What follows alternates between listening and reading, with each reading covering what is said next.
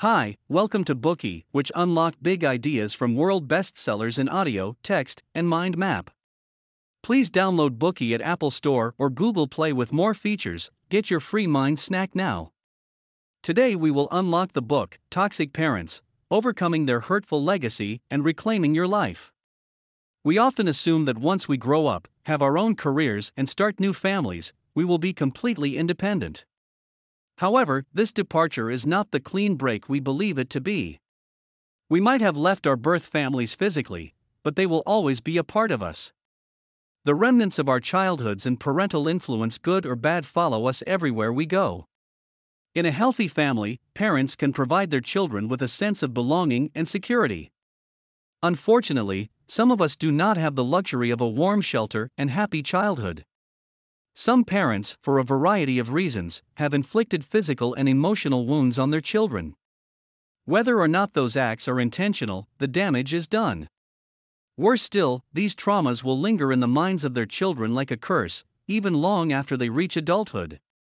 From time to time, we hear grim or self deprecating comments like, I can't trust anybody, I'm not worth caring about, or I'll never amount to anything. These gloomy thoughts do not come out of nowhere. They stem from people's subconscious and are mostly shaped by unhealthy family dynamics.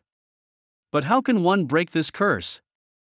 In this book, Susan Forward describes parents who hurt and traumatize their children as toxic because the harm they have done poisons a child's being and sense of identity. Without intervention, the wounds might never heal. Still, as dreadful as it sounds, Forward proves that it is possible to break this curse. Through some case studies, she dissects the behavior patterns of toxic parents and the consequences. She also offers her clients a series of strategies to regain their courage and power, free themselves from this vicious cycle, and step out from their parents' shadow.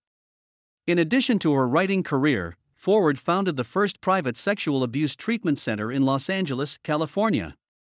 Her most notable work, Men Who Hate Women and the Women Who Love Them, remained on the New York Times bestseller list for 44 weeks. With Toxic Parents, Forward made her return as a New York Times best-selling author. The book has served as a guide for countless readers who hope to rebuild their self-esteem, inner strength, and emotional independence. Now, let's discuss Forward's case studies on toxic family dynamics and her insights into self-recovery by breaking down the content into 3 sections. Part 1: Types of toxic parents. Part 2 Traumas inflicted by toxic parents. Part 3 Rebuilding self worth and breaking the cycle. Part 1 Types of toxic parents. First of all, we must clarify one thing there is no such thing as a perfect parent. All parents are human beings with flaws, who make mistakes from time to time. It is impossible for them to fulfill all their children's wants and needs at every waking second. Therefore, one must not jump to conclusions after a heated argument or mildly unpleasant episode.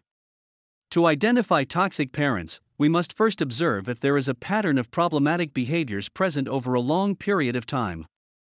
Have they kept their children in a tight grasp for a period of years? Do their abusive actions consistently surface? If the answer is yes, then they are indeed toxic. In short, the toxicity has two prerequisites the actions must be recurring and continuous. Forward categorizes the parents in her case studies into six groups the inadequate parents, the controllers, the alcoholics, the verbal abusers, and the physical abusers. But given the nature of their behaviors and impacts, they can be sorted into three major types the neglectors, the controllers, and the abusers. Starting with the neglectors on Susan Forward's list, this type includes inadequate parents and alcoholics. Preoccupied with their own problems, not only do they fail to cater to their children's emotional and sometimes material needs, but they also often exhibit egotism and disregard their children's feelings. One of Forward's clients, Les, was one of those unlucky children. As a child, he learned that his mother suffered from mental breakdowns. She was always in a bathrobe with a cup of coffee in one hand and a cigarette in another, hardly speaking to anyone. All she did was watch soap operas all day. Les' father went on business trips frequently and slept in the guest room. He had seemingly given up on his wife. Hence, the role of the homemaker fell on Les' shoulders, as he was the oldest one. By the age of eight, he had to prepare breakfast for his two younger brothers, pack their lunches, and walk them to the school bus. On top of that, Les even needed to look after his mother.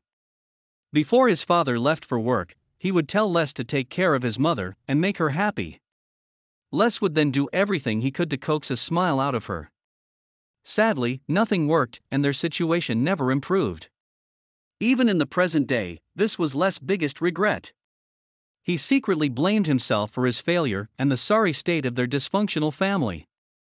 Les' parents were typical examples of inadequate parents. They did not meet their children's needs, and because of their inability to look after themselves, they demanded attention and care from their children, resulting in a case of role reversal within the family. Les and his younger siblings lost their role models, so none of them could learn how to give or receive love from others. Similar situations occur in the case of alcoholics. These parents tend to usurp the child's role by presenting themselves in a pitiful, miserable, and irrational manner. Glenn, another client of Forward's, had faced this issue since his childhood. Glenn's father had been an alcoholic for his whole life. Whenever the man spiraled out of control, Glenn's mother would come to her child crying and complaining about how miserable she was. Growing up in this kind of environment, Glenn was a lonely, unhappy child. As a young boy, he had dreamed of taking his mother away and saving her.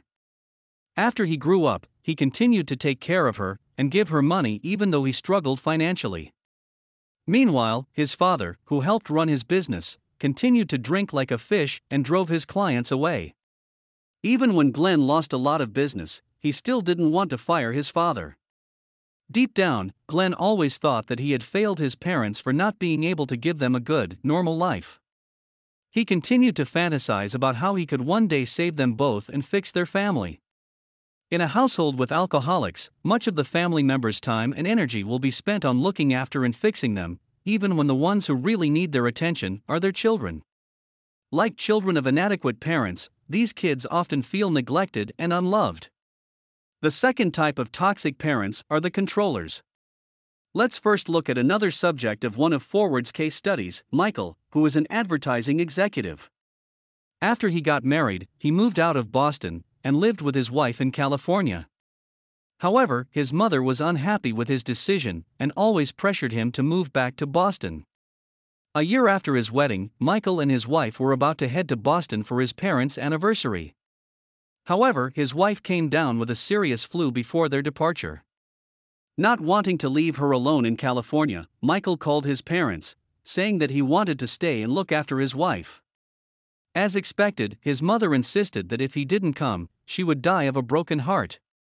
Michael relented eventually, but flew back to California one day after the party despite his parents' suggestion that he stay for a week. In the end, his father called him on the phone, telling him that his mother had cried all night and chastising him for hurting her feelings. Michael's parents are not at all subtle with the tactics they use to control their child. These direct approaches include threats, guilt tripping, and humiliation. Their child is expected to obey them and prioritize their demands. There are other more indirect tactics that involve manipulation, but the effect is just as serious. One of the common types of manipulators is the helper, forward writes. Instead of loosening their grip on their children, they constantly interfere with the latter's affairs in the name of care and concern. Lee, a 32 year old tennis pro at a country club, had a helper mom.